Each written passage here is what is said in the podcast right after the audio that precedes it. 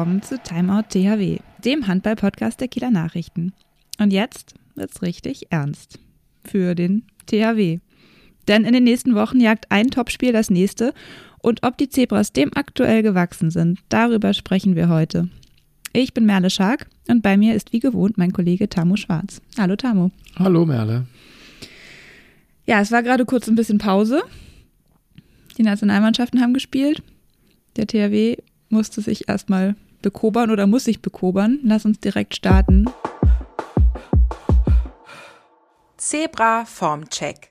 Ich denke mal, über die Nationalmannschaft sollten wir vielleicht auch nicht allzu viele Worte verlieren. Das war jetzt auch kein ästhetisches Vergnügen, die beiden Spiele gegen Dänemark.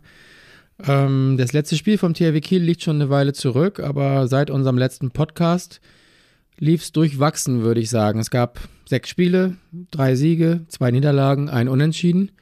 Klingt jetzt erstmal nicht ganz dramatisch, aber es waren eben auch zwei Spiele dabei, die nicht äh, ohne Konsequenzen geblieben sind, nämlich das Unentschieden in der Champions League in Elverum. Das hat dafür gesorgt, dass der THW Platz 3 in der Gruppe verpasst hat und anschließend die Niederlage zu Hause gegen Leipzig hat dafür gesorgt, dass der Sprung auf Platz 1 der Bundesliga-Tabelle zumindest nach Minuspunkten verpasst wurde. Ja. Also alles nicht so richtig zum Jubeln. Ja, und vor allem, ich habe mal nachgerechnet, was jetzt die ähm, El Rajicha bisher angeht in den bisherigen Saisons, ist das jetzt tatsächlich die mit den bisher meisten Niederlagen. Also es war schon die zehnte in dieser Saison, ähm, die vierte in der Bundesliga. Und wenn man Spiele rechnet, die sie nicht gewonnen haben, sind es jetzt schon 13. Ähm, Unentschieden waren eben auch dabei. Und in den letzten Jahr, drei Jahren war es so, dass äh, sie maximal acht Niederlagen in allen Wettbewerben ähm, verzeichnet haben.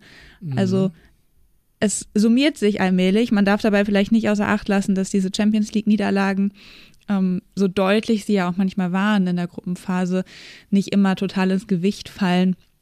Und ich mir schon vorstellen kann, dass da vielleicht, vielleicht nicht bewusst, aber irgendwie das ein oder andere Spiel dann nach deutlichem Rückstand auch abgeschenkt, abgeschenkt wurde. Aber eben gerade diese Situation, dass man irgendwie auch theoretisch das Spiel noch hätte drehen können oder dass man sich eine besonders gute Ausgangssituation hätte erarbeiten können mit einem Sieg für die Bundesliga. Und dann verliert man zu Hause gegen Leipzig. Das ist schon eine besondere Qualität, finde ich. Das hat ja. der THW sonst eigentlich, hat ihn eigentlich eher das Gegenteil ausgezeichnet. Naja, vor allem kann man ja den THW auch an seinen eigenen Worten messen und es wurde in den letzten Jahren besonders auch von der Geschäftsführung immer wieder darauf hingewiesen, wie wichtig in der Champions League die gute Ausgangslage in der, nach der Gruppenphase ist. Ähm, wie wichtig es zum Beispiel sein könnte, das Achtelfinale oder Playoffs wird es genannt, äh, zu überspringen, direkt ins Viertelfinale einzuziehen. Das hat man jetzt nicht geschafft. Ähm, ich würde sagen, Platz drei, was bedeutet hätte, dass man auf Plotsk äh, im Achtelfinale trifft und vermeintlich dann auf Magdeburg oder auf Magdeburg dann im Viertelfinale. Ich glaube, das wäre der einfachere Weg gewesen. Jetzt trifft man zuerst auf Bukarest und danach auf Paris Saint-Germain. Ähm, insofern die Menge und auch die Art der Niederlagen in der Champions League fand ich schon auch frappierend, auch wenn natürlich jede einzelne Niederlage leichter auszubügeln ist als in der Bundesliga. Ja, und ich finde, man kann natürlich festhalten, auf dem Papier ist nach wie vor in den beiden Wettbewerben, in denen sie noch dabei sind, in der Bundesliga und in der Champions League, noch alles drin. Bundesliga sind sie jetzt gerade Vierter nach Minuspunkten mit einem Rückstand ähm, auf die Löwen Berlin und Magdeburg, die jeweils minus sieben Punkte haben. Ähm, Flensburg hat dann minus zehn, also da ist noch ein kleines Polster. Ähm, und in der K.O.-Phase in der Champions League kann alles passieren und ob, ja, wie, wie die Gegner da machbar sind oder nicht, ist, glaube ich, schon auch ein Stück weit Tagesform. Aber ähm, das kann halt auch eine trügerische Sicherheit sein, finde ich, weil ähm, klar ist noch alles drin, aber ich finde die spielerische und also man hat zuletzt wirklich eine große Verunsicherung gerade im Angriff gemerkt. Ähm, die haben ja eine wahnsinnig schlechte äh, Angriffserfolgsquote gehabt und auch ähm, ja selbst schon mit Druck, mit Begriffen wie Druck und Selbstbewusstsein, ähm, Verunsicherung hantiert.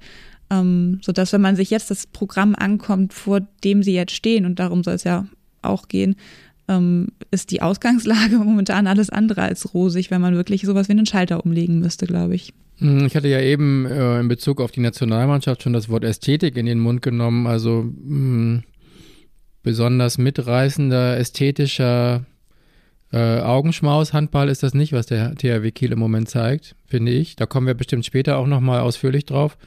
Ähm, insofern stimmt das schon, was du sagst, wenn ich an Elverum denke. Also Angriffseffektivität, die sich irgendwo in den 30er-Quoten bewegt, ist natürlich absolut nicht den Ansprüchen gerecht werdend. Ähm, die Frage ist eben, ob die Nationalmannschaftspause äh, zur Unzeit kam oder gerade zur rechten Zeit. Ich habe das Gefühl, dass alle vielleicht so ein bisschen äh, auf Reset drücken konnten der ein oder andere, ich denke jetzt zum Beispiel an Nico Bielik oder an Miha Zarabetz, die konnten sich mit der EM-Quali, die sie geschafft haben, auch ein bisschen neues Selbstbewusstsein holen. Also vielleicht war das gar nicht schlecht, jetzt nochmal äh, eine Woche ähm, Vereinspause. Ja, also ich habe tatsächlich jetzt auch nach dem ersten Training wieder im Verein mit äh, Nico Bielik gerade nochmal telefoniert. Und ich hatte schon den Eindruck, ähm, also er sagte auch, es hat jetzt schon gut getan, äh, nochmal rauszukommen. Und gleichzeitig merkte ich jetzt nach dem ersten Training, hat er glaubhaft versichert, dass sie jetzt auch echt Bock haben, das umzubiegen. Also ich hörte da sowohl eine sehr kritische Nachbetrachtung des Ganzen äh, raus und sie wollen das offensichtlich jetzt auch ähm, die ganze Woche, die sie jetzt haben, bis zu dem Spiel in Melsungen, was jetzt am Sonntag dann die ja, Wochen der Wahrheit sozusagen einläutet, ähm, aufzuarbeiten und haben da offenbar sich das vorgenommen, das Schritt zu Schritt zu machen und vieles auch kritisch zu hinterfragen und nicht und trotzdem aber so diesen Blues dieser Niederlage gegen Leipzig, ähm, der sie schon sehr getroffen hat, ähm, hinter sich zu lassen und in so ein positives Mindset wiederzukommen. Und er sagte, wir haben schon richtig Bock und das, äh, wir wollen jetzt auch wieder in diesen Modus kommen, dass man irgendwie erstmal Spaß am Handball hat, dass man äh, Gegner auch wieder ja, dann dominieren möchte. Und vor allem auch so ein bisschen hatte ich das Gefühl, ist auch so ein jetzt erst recht dabei, so dieses, wenn alle denken, der THW liegt am Boden, dann macht es besonders Spaß zu zeigen, dass dem nicht so ist. Von daher hatte ich den Eindruck, ist da schon auch Esprit und jetzt nicht irgendwie ja, Trauergewand angesagt. Und das darf es ja auch gar nicht, weil ähm, jetzt ist halt wirklich, jetzt steht in jedem Spiel ein Saisonziel auf, auf, dem, auf dem Spiel, wenn es ähm, in den Playoffs gegen Bukarest geht und danach kommen dann halt wirklich diese Hammerheim-Spiele gegen Berlin, gegen Magdeburg. Mhm.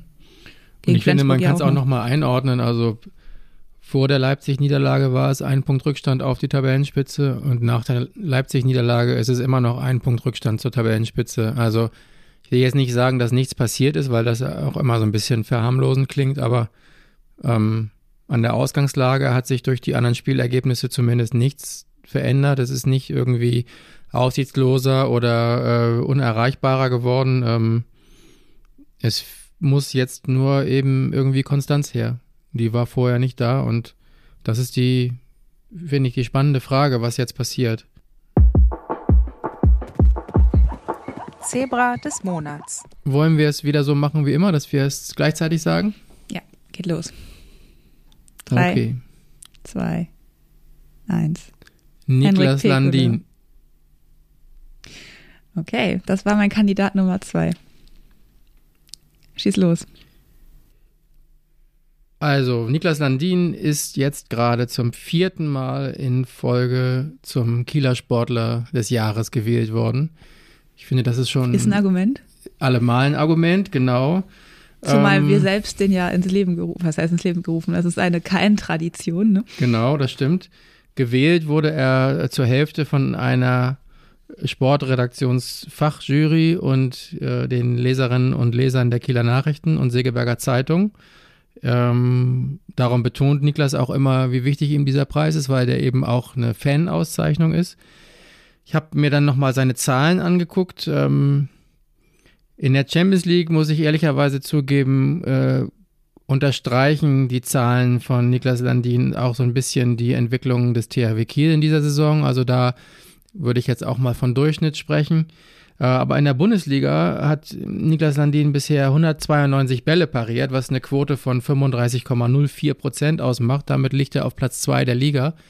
Und, ähm, und die Champions League ist vielleicht auch ein bisschen fies, der Zahlenvergleich, weil da waren ja echt so ein paar Schießbudenspiele dabei, wo die Abwehr auch einen gewissen Anteil das hatte. Stimmt, es waren aber auch Spiele dabei, wo dann eben von den Torhütern Ja, ja, auch, auch keine Impulse kamen. Aber das stimmt schon. Und die Bundesliga mit den viel mehr äh, ausgetragenen Partien ist auch wesentlich repräsentativer und ähm, da stehen diese Zahlen einfach bei Niklas Landin immer und immer weiter für sich. Ich finde, der ist einfach eine Ausnahmeerscheinung und ähm, darum war er für mich einfach mal diesen Monat dran. War mal dran. Er hat ja auch äh, bei dem ein oder anderen Spiel, das in dieser Zeit liegt, äh, durchaus dann für Sicherheit gesorgt. Ich weiß noch, gegen Hamm, das war ja so eine Landin-Show Mhm. mit Maunus zusammen. Ja. Naja. Ja, ich habe äh, Henrik Pekeler genommen, weil der für mich mal dran war. Ähm, und weil es ja in den letzten Spielen im Angriff nicht ab, so viel abzufeiern gab und er nun in der Abwehr eine zentrale Rolle spielt, zuletzt häufiger gemeinsam mit Petter Överby. Ähm, aber ich hatte auch bei der Niederlage in Szeged oder jetzt auch gegen Leipzig, die beides ja vom Spielverlauf so waren, dass der THW in der Schlussphase nochmal rankam und theoretisch die Chance hatte, es nochmal umzudrehen, was dann nicht gelang. Aber in den Phasen ist mir besonders Hendrik Pickler aufgefallen. Also der ist tatsächlich einer von denen, die sich dann gar nicht verstecken. Und das ist auch wichtig, weil das THW-Spiel nun sehr auf äh, Rückraum-Shooting auch ausgelegt ist. Und das hat ja nun zuletzt gar nicht geklappt. Und er steht da mit seinem am Kreis schon mal in dichterer Distanz. Und wenn er dann jederzeit da ist und anspielbar ist, oder häufig hatte ich das Gefühl, kam auch irgendwie dann schnell in Abstimmung mit nur einem Rückraumspieler wie Sargusen. Da wird eine Sperre gestellt und dann ist irgendwie nach dem Freiwurf schnell der Weg durch und zum Tor frei. Und ich hatte den Eindruck, er ist da einer von den Gedankenschnellsten, die sich am wenigsten noch unterkriegen lassen, die immer bereit sind, auch Verantwortung zu übernehmen. Und ähm, genau, deswegen ist er für mich das, das Zebra des Monats. Ich habe auch nochmal daran gedacht, ich hatte mal ein Gespräch mit Bob Hanning, äh, dem Manager der Füchse Berlin, der sagte so, Henrik Pekeler ist einfach so ein so Mentalitätsspieler und den es gar nicht wunderte, dass äh, der THW wieder Meister wurde, nachdem Henrik Pekeler dazugestoßen war und so. Also er sagt, das ist ein richtiger Meistermacher und da musste ich in den Spielen ein bisschen dran denken. Er kann es natürlich auch nicht alleine rumreißen und auch er hat seine Fehler gemacht. Ähm, aber in einem Monat, der, wo wenig rosig war, fand ich, war er tatsächlich einer von den Leistungsträgern, die da nochmal besonders ins Auge stachen. Also den Bundestrainer hast du damit auf jeden Fall auf deiner Seite. Der hat nämlich nach diesen beiden Dänemark-Spielen auch schon wieder keine Gelegenheit ausgelassen, um darauf hinzuweisen, wie schön und wichtig es wäre, dass Henrik Pekeler zur Nationalmannschaft zurückkehrt. Hat dann irgendwie einschränkend auch nochmal äh, ergänzt, ähm, was ja Pekeler selbst auch sagt, dass der sich natürlich erstmal nach seiner Verletzung jetzt wieder an den Rhythmus und an die Härte und die Bundesliga gewöhnen muss, so ein bisschen, aber ich gehe mal fest davon aus, wenn keine gravierenden Dinge dazwischenkommen, dass Henrik Pekeler bei der Heim-EM nächsten Januar auf jeden Fall wieder in der Nationalmannschaft dabei sein wird. Dann sollten wir hoffen, dass sein Körper die Belastung bis zum Saisonende gut mitmacht und davon Mhm. will er das ja abhängig machen. Mhm. Dann ist Zeit, mal über den Tellerrand. hinauszuschauen, oder? Ja, genau. Wir kommen zum Tellerrand und äh, nehmen das zum Anlass, ähm, mal wieder eine Leseranfrage hier weiterzugeben. Denn der Leser Martin Glatz aus Achim-Baden, auch eine Handballhochburg, ähm, hat uns geschrieben und hat den THW äh, in Zusammenhang gestellt mit der mit dem Transfer-Coup der SG Flensburg-Handewitt. Die haben sich nämlich das Dänen-Duo Püttlik und Jürgensen geangelt. Und das war ein Riesending unter den Fans, habe ich das Gefühl gehabt. Ne? Riesending und Martin Glatz äh, stellt die Fragen in den Raum, ob der THW, beziehungsweise er konstatiert eigentlich, dass der THW jetzt über Jahre das Nachsehen in Schleswig-Holstein haben wird und auch um die Qualifikation für die Champions League bangen muss, mindestens mal ab nächster Saison.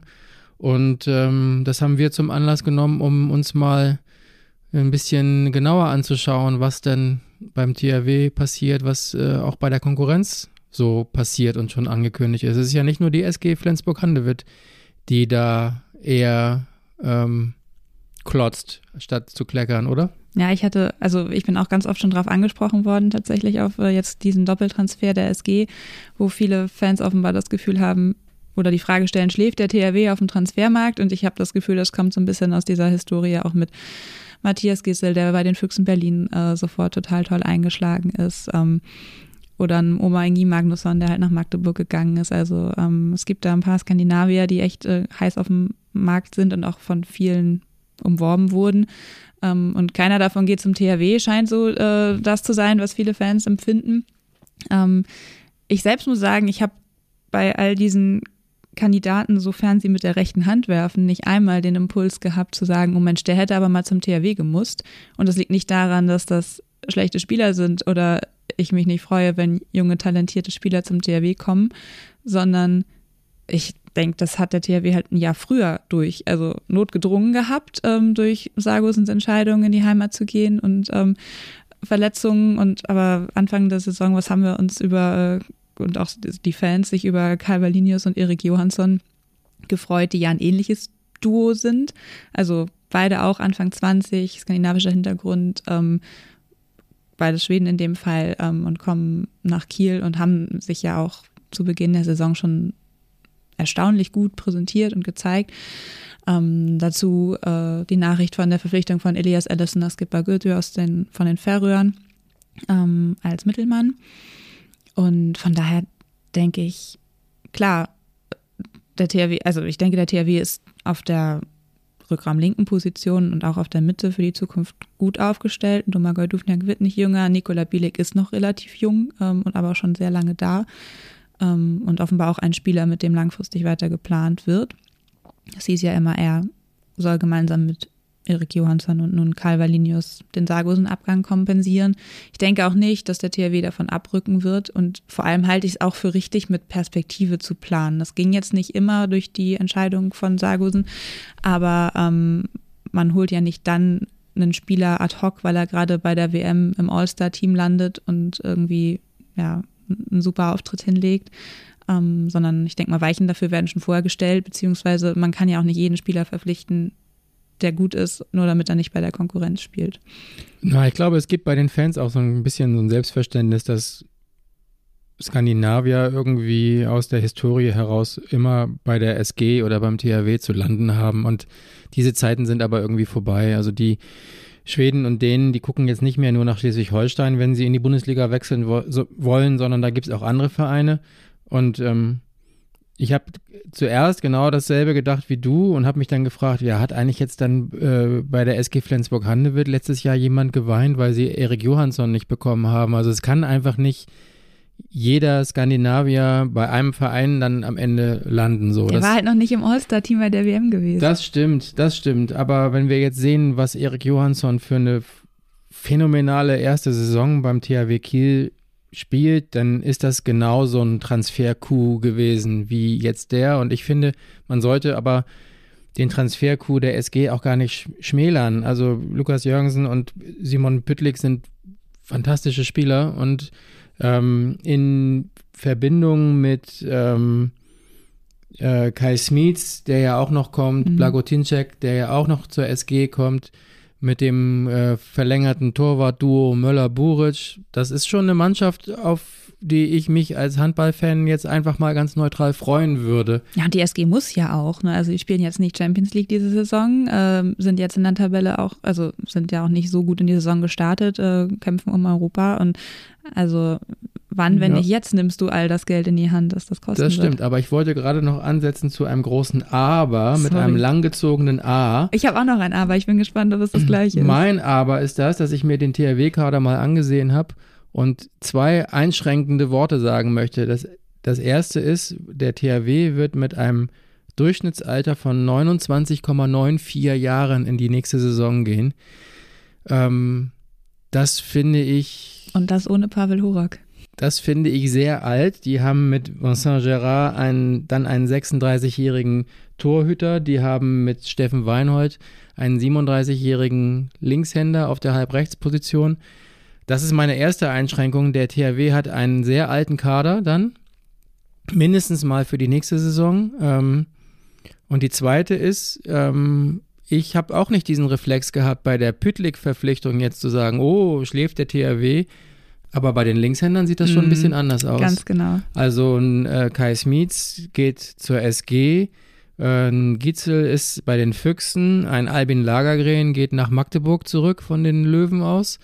Ähm, und der THW hat mh, mm, jetzt noch ein Jahr verlängert mit Steffen Weinhold, der dann, wie gesagt, mit 37 in die Saison geht und hat daneben ein Harald Reinkind, der auch schon die 30 erreicht hat. Und seit drei Jahren durchspielt. Und seit gefühlt. drei Jahren durchspielen muss, weil eben die Verletzungsanfälligkeit von Steffen Weinhold sehr offensichtlich ist. Hinzu kommt ja auch die Rechtsaußenposition, Niklas Eckberg auch nicht mehr ganz jung, wobei die ja auch schon mh, hm, abgearbeitet ist mit den ja. Planungen. Aber ähm, wie gesagt, ich, ich würde das anders als der Leser ähm, ähm, Martin Glatz aus Achim Baden, Entschuldigung. Liebe Grüße es, auch. Genau, viele Grüße nach Achim Baden. Äh, würde ich es nicht unbedingt äh, in Verbindung setzen mit diesem SG-Transfer-Coup, sondern würde die, ähm, ja, die Baustellen oder die neuralgischen Punkte eher woanders ansiedeln, nämlich auf der Linkshänderposition und was so ja, den generellen Verjüngungsprozess angeht. Ja, am Kreis irgendwann. Am Kreis. Und ehrlich gesagt bin ich nicht überzeugt von der Torwartpolitik.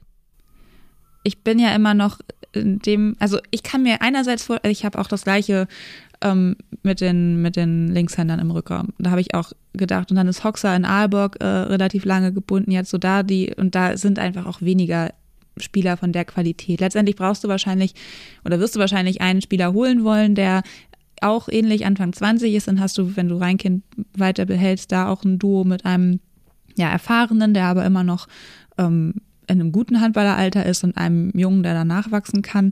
Das muss ja eigentlich das Ziel sein. Und dann brauchst du halt jemanden von diesen ganz jungen, tollen Talenten und davon gibt es ja nun gerade als Linkshänder nicht so viele. dass ein Kiko Costa äh, bei Sporting bis 27 einen Vertrag hat, der wird da wahrscheinlich nicht so lange bleiben.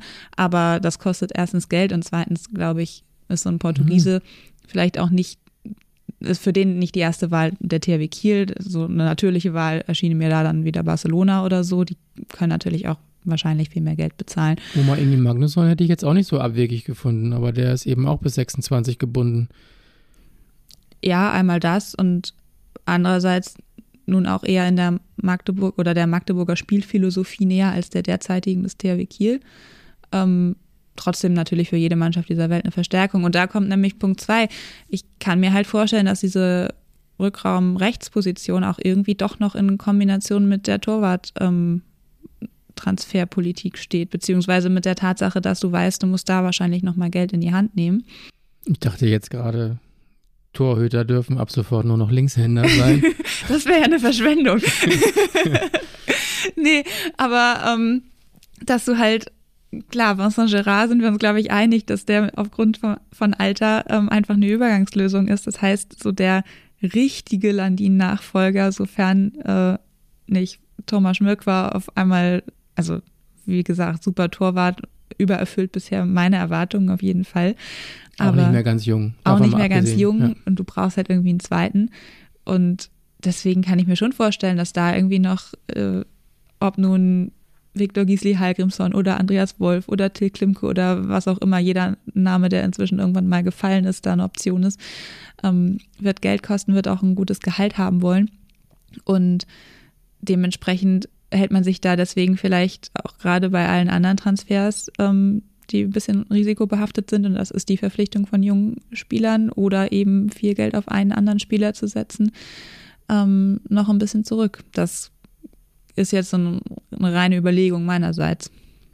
Apropos Viktor Gisli Hallgrimsson, lustige Geschichte. Ähm, Hast hat, ihn getroffen? Mich hat neulich ein ähm, ehemaliger Kollege von den Kieler Nachrichten, dessen Namen ich jetzt hier nicht nenne, aber viele Grüße sende, angerufen und gesagt, ja, also äh, meine Frau war heute im Restaurant Nil, das ist hier in Kiel, in, äh, äh, auf der, in der Holtenauer Straße, ein ganz äh, nettes Restaurant, wo man mittags auch gut essen kann. Und äh, sie hat den Torwarttrainer Matthias Andersson gesehen und der war da mit so einem großen Blonden und das war zu 100 Prozent Viktor Hallgrimsson aus Nord. Der ist bestimmt in Kiel und äh, hat hier schon einen Medizincheck gemacht oder gleich unterschrieben und so und Aufregung war groß und ähm, die Recherche hat dann ergeben, dass äh, es auf jeden Fall nicht Viktor Hallgrimsson war, sondern dass es wohl wahrscheinlich sei, dass äh, Matthias Andersson einfach nur mit seinem Sohn Mittagessen war. Ähm, ist der nicht äh, auch Torwart? Gute Frage, das weiß ich gar nicht. Ich glaube ja. Ja, genau, aber vielleicht, vielleicht, noch ein bisschen jung. Vielleicht ist es ein Zeichen dafür, dass der THW komplett umdisponiert hat, aber Ich will damit nur sagen, also manchmal äh, ranken sich um diese Personalspekulation auch äh, ganz lustige Anekdoten und ähm, die Aufregung ist manchmal groß und am Ende ist gar nicht so viel dahinter. Ich glaube aber trotzdem, dass der nach Kiel kommt. Wir noch eine Wette am Laufen. Ja, genau. Ja, schauen wir mal. Ja, von daher ähm, irgendwie in jeder Hinsicht gerade ein total spannender äh, Zeitpunkt, oder? Also sowohl was die Saison an, anbelangt, da musste sich jetzt bald entscheiden und auch was die Kaderplanung angeht. Ja, also wobei erstens wird man die Spieler jetzt nicht mehr jünger machen können. Das ist technisch nicht möglich. Und zweitens ähm, sind ja viele Entscheidungen auch schon gefallen. Also mit einem Steffen Weinhold wurde verlängert. Vincent Gerard wurde verpflichtet. Ähm, also so die ganz großen Karussellbewegungen erwarte ich eigentlich bis zum Sommer nicht nee, mehr. Nee, bis zum Sommer nicht, aber dann perspektivisch wieder. Ich weiß auch nicht, ob ähm, bei den Verantwortlichen des THW Kiel es im Kopf nochmal zu rattern begonnen hat, weil Steffen Weinhold nun in dieser Saison auch ganz schön viel verletzt ist und war. Mhm. Ähm, ob, ob man da vielleicht sieht, okay, wir brauchen noch einen Plan B, ein Backup. Oder wir versuchen eine Entscheidung, die wir für 24 getroffen haben, vorzuziehen. Finde ich schwierig. Aber was man auf jeden Fall festhalten kann, ist, wenn ich sehe, ähm, dass der SC Magdeburg Albin Lagergren und Felix Klor geholt hat, dass ähm, die SG Kai Smits und Blagotinczek und Püttlik und Jürgensen geholt hat und auch die Füchse Berlin nicht schlafen, ähm, dass zumindest äh, die Einschätzung von Martin Glatz aus Achim Baden dahingehend gar nicht so verkehrt ist, dass es mit Sicherheit schwerer werden wird, sich für die Champions League zu qualifizieren und Erster oder Zweiter in der Bundesliga zu werden. Also die, dieses Führungsquartett oder eher Quintett mit den Rhein-Neckar-Löwen ähm, rückt irgendwie schon merklich enger zusammen, finde ich. Ja, definitiv. Und ähm, das ist aber noch was, wo ich auch noch einen Gedanken dran hatte. Also der THW ist ja immer sehr darauf bedacht, eine große Kontinuität in der Kaderplanung zu haben, die ist auch, also es wird, da werden sie nicht alleine mit sein, aber es werden ja auch olympische Jahre beachtet, dass du in denen, wo du eine kurze Vorbereitung hast, ähm, möglichst wenig Umbruch im Kader hast. Und ähm, ich glaube, zu erkennen, dass es auch bei der Wahl der Nationalitäten, die man verpflichtet, ein kleines Umdenken gegeben hat, nachdem nun eben die Handballtektonik sich in Skandinavien so ein bisschen verändert hat, dass die Norweger nun einen großen finanzstarken Verein haben, ähm, der auch für Bundesliga-Stars attraktiv ist ähm, mit Kolstad, dass es ähm, Aalborg in Dänemark gibt. Ähm, seitdem haben, ist kein Däne mehr verpflichtet worden. Es ist jetzt wieder eine Schweden-Offensive. Da gibt es so einen Verein nicht und auch, wie mir Kollegen aus Schweden versichern, perspektivisch nicht unbedingt so einen, der aufploppt und dann massenhaft Spieler nach Hause holt. Ähm, da ist so ein Fähringer und so wäre so ein Isländer oder so ja, vielleicht auch was. Oder auch verstärkt ja vielleicht junge Deutsche. Ist es vor dem Hintergrund nicht besonders spannend, dass jetzt zwei hochkarätige Dänen trotzdem nach Flensburg und nicht nach Auerborg gehen? Dass auch ein Felix Klaw ähm, sich aus Aalborg wegbewegt und nach Magdeburg geht. Also ich finde, ich finde, dass äh, Kolstadt und Aalborg diese Tektonik gar nicht so stringent verändert haben, wie wir am Anfang dachten. Also das ja, das schon zeigt sich ja in zehn Jahren dann. Jetzt spielen die zehn Jahre in Flensburg und ja. dann äh, sind sie 32. Das stimmt. Und im besten Aalborg-Alter. Und können die steuerlichen Vorzüge nutzen, wenn man zehn Jahre im Ausland gespielt hat und gehen dann nach Aalborg zurück. Das könnte natürlich sein. Mhm.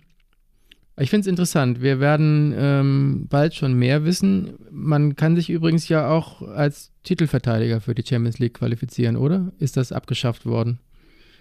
Nee, ich glaube, das ist. Obwohl, ich glaube, das ist so. In diesem Jahr werden sie es ja eh aller Voraussicht nach schaffen. Der die Champions League zu gewinnen. Die Zweifel des Lesers äh, richten sich ja erst auf die nächste Saison. Nee, nicht die Champions League zu gewinnen, sondern sich für die Champions League zu qualifizieren. Bist du dir da so sicher? Ja, ich bin guter Dinge. Und wie, wie guter Dinge bist du jetzt für die, für die nächsten Bundesliga-Wochen? Mm, ich finde, ähm, es ist nicht zu unterschätzen, dass zum Beispiel das Füchse-Heimspiel genau zwischen den beiden Playoff-Spielen gegen Bukarest liegt. Das ist schon hammerhart. Ähm, es wurde ja so oft darüber geredet und ich glaube, bei den Viertelfinalspielen sollte der THW sich fürs Viertelfinale qualifizieren, sind die Termine auch ziemlich freigehalten von der Bundesliga. Aber jetzt eben bei den Playoff-Spielen nicht. Also der THW spielt am 22. März das Hinspiel in Bukarest, spielt dann am 26. März zu Hause gegen die Füchse und hat am 29. März das Rückspiel gegen Bukarest um mhm. den Einzug ins Viertelfinale. Und Laufkundschaft ist das auch nicht, wenn man sieht, wer da alles spielt. Also ähm, die Voraussetzungen sind nicht ideal. Wenn du mal ans Hinspiel denkst in Berlin, da kam der THW gerade geschlagen aus Kielce von einem Champions League-Spiel also das darf man nicht unterschätzen. Insofern ähm, bin ich wirklich gespannt. Ich glaube, viel wird davon abhängen, wie dieser berühmte Schalter umgelegt sein wird. Ja, da bin ich übrigens sehr gespannt, ähm, weil ich finde, das ist auch nochmal eine ganz neue Situation gerade für Philipp Hiecher als Trainer dieser Mannschaft. Ähm, da glaube ich, dass er alles hat, um die Situation zu meistern, sage ich mal. Aber ich weiß nicht, ob das so ganz so intuitiv klappt, wie er sonst ähm, so als Spieler vorangegangen ist. Also ich glaube schon, dass er auf jeden Fall das nötige Fingerspitzengefühl, was ein Umgang mit der Mannschaft in dieser Situation wahrscheinlich erfordert hat.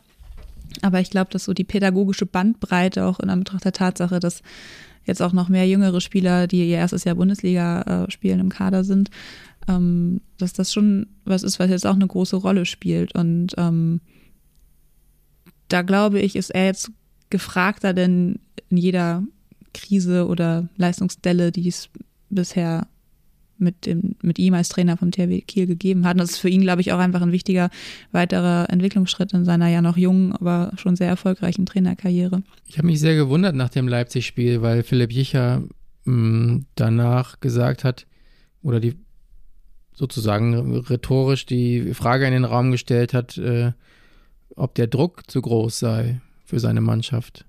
Also er hat gesagt, vielleicht ist der Druck zu groß und mhm. ähm, ich frage mich, ob das eine, ob er das wirklich in Erwägung zieht oder ob das vielleicht auch eine Form war, um seine Mannschaft äh, an der Ehre zu packen oder da so ein paar pädagogische Hebel äh, zu ziehen, ist schwer zu sagen, denn normalerweise kennt man es ja vom THW eher so, äh, dass gesagt wird, pff, Druck ist immer da und das ist ganz normal mhm. und wir tanzen auf drei Hochzeiten und wir wollen überall das Maximum erreichen und ich kenne das gar nicht anders als mit Druck und jetzt auf einmal ähm, stellt ausgerechnet der Master auf Druck äh, diese Frage in den Raum, ob es zu viel Druck ist für seine Spieler. Das hat mich schon sehr gewundert.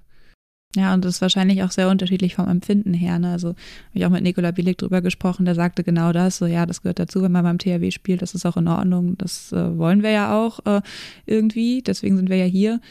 Ähm, und dann ist aber vielleicht ein Yannick Fratz, der bei Verletzung von Niklas Eckberg auf einmal Alleinunterhalter auf rechts außen ist, vom Bergischen HC im Saisonverlauf kam, ähm, auf dem Niveau und mit diesen Begleitumständen noch nie gespielt hat ähm, und sich zwar auch freut, aber dann auf einmal merkt, okay, wenn ich dann auch noch zwei, drei, vier Bälle verwerfe, dann geht auf einmal das Spiel weg und ich bin vielleicht mit Schuld, kann ich mir schon vorstellen, dass es auch einfach, ja, sehr unterschiedlich äh, von Spieler zu Spieler ist, wie das empfunden wird. Mhm, das glaube ich auch.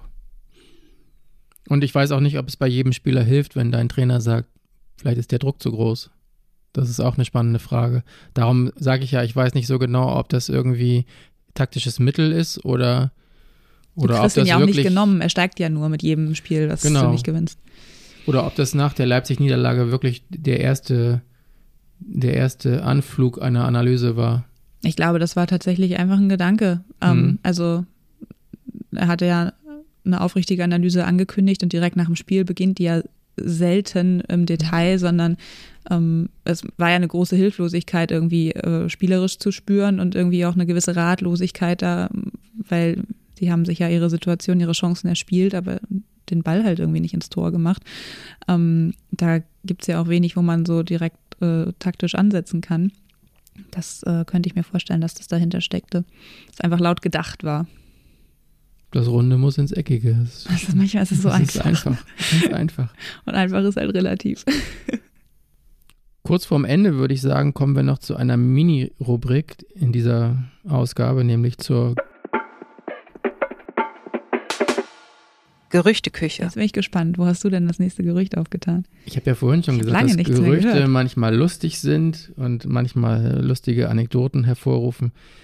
Es, man munkelt in Gummersbacher Kreisen, es solle einen Kontakt geben zwischen dem THW Kiel und dem Nationalspieler Julian Köster, ah. dem Heilsbringer des deutschen Handballs, auf dem so viele Hoffnungen lasten, der ja leider aus äh, Grippe, Krankheitsgründen jetzt bei den beiden Länderspielen gegen, gegen Dänemark nicht dabei sein konnte, von dem aber der Bundestrainer sehr, sehr viel hält, weil Köster nicht nur ein fantastischer Spieler auf der halblinken Offensivposition ist, sondern äh, in der von Alfred Gislason so geschätzten 3-2-1-Deckung auch wunderbar äh, an der Spitze spielen kann. Hinten. Ein neuer Duvniak. Ein neuer Duvniak für den THW.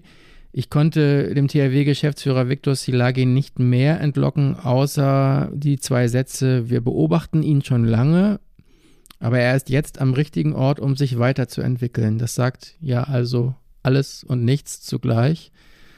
Ähm, Gut, dass er einen Trainer hat, der auch ein bisschen verbunden mit jemandem wie Philipp Icher ist, vielleicht. Mit ja, genau, genau. Ich glaube, der Trainer spielt da eine nicht ganz unwichtige Rolle und es soll wohl auch erst um 2024 gehen. Dann wäre ja Duvniaks Vertrag auch ausgelaufen. Wir haben ja vorhin über die Rechtshänder im Rückraum schon geredet. Dann hat sich auf jeden Fall nochmal eine neue Situation ergeben. Also wer weiß, vielleicht ist da ja was dran. Wollte ich einfach mal gesagt haben.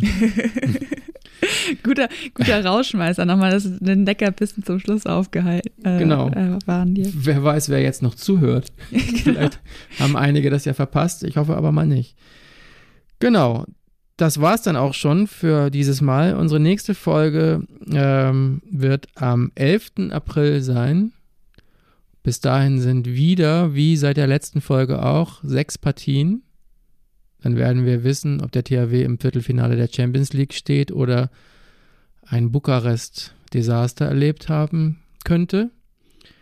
Ähm, hinzu Und so ein paar Bundesliga-Spitzenspiele ja, waren dann auch schon. Spitzenspiele ne? gegen Berlin, gegen Magdeburg. Ähm, ansonsten empfehlen wir wie immer unseren, unseren Newsletter THW Update jeden Donnerstag. Und falls ihr Fragen oder Anregungen oder ja, Themen, die wir diskutieren sollen an dieser Stelle habt, dann schreibt uns sehr, sehr gerne eine E-Mail an sportredaktion.kieler-nachrichten.de. Wir freuen uns. Genau. Dann viele Grüße nach Gummersbach, Nantes, Achim Baden und an euch alle da draußen. Und bis zum nächsten Mal. Bis dann. Tschüss. Tschüss.